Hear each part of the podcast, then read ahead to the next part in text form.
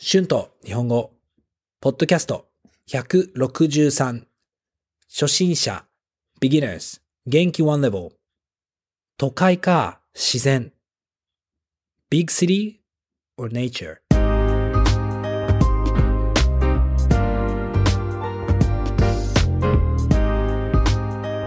どうも皆さんこんにちは。日本語教師の春です。元気ですか今日は、えー都会と自然について話したいと思います。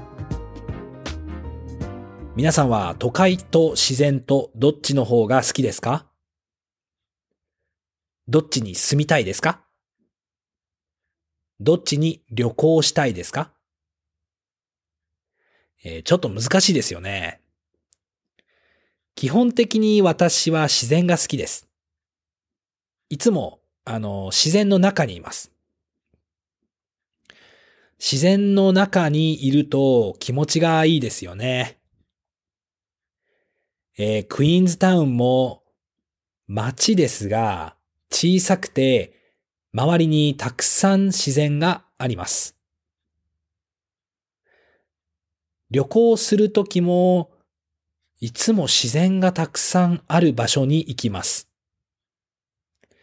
ビーチや池、湖や川や山に行きますね。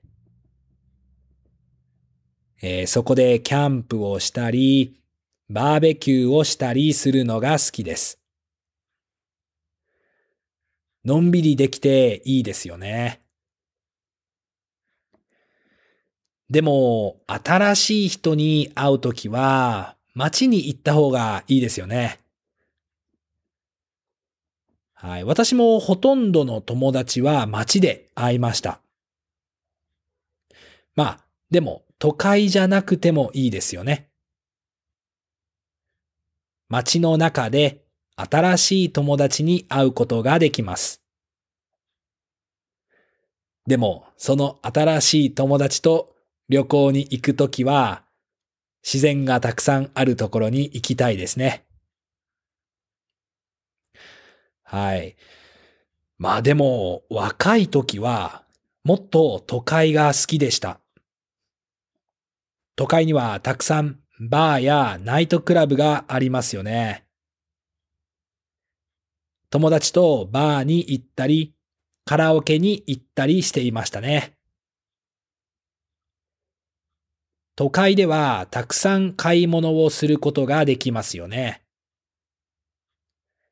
だから若い時は都会が大好きでした。まあ、でも、今は欲しいものがあまりありませんから、自然の方がいいですね。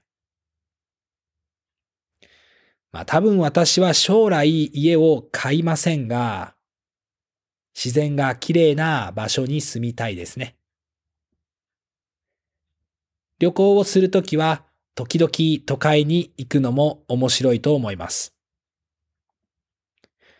はい、私はいつも東京に行くときに驚きます。本当に大きくて感動します。まあ、東京に行くと疲れますが、毎回面白い経験をすることができます。皆さんも東京に行ったときに感動しましたか Words and phrases used in this episode 都会 Big city 基本的に basically 周り around 池 pound 湖 lake 感動する to be moved はい、えー今日は都会と自然について話しました。どうでしたか？都会と自然、あ、両方いいところがありますよね。皆さんはどう思いますか？住むのはどっちの方がいいですか？旅行するのはどっちの方がいいですか？よかったら YouTube のコメントで教えてください。Thank you so much for listening. Please be sure to hit the subscribe button for more Japanese podcasts for beginners. transcript is available on my Patreon page. The link is in the description. Thank you very much for your support. では皆さんまた次のエピソードで会いましょう。じゃあね。バイバイ。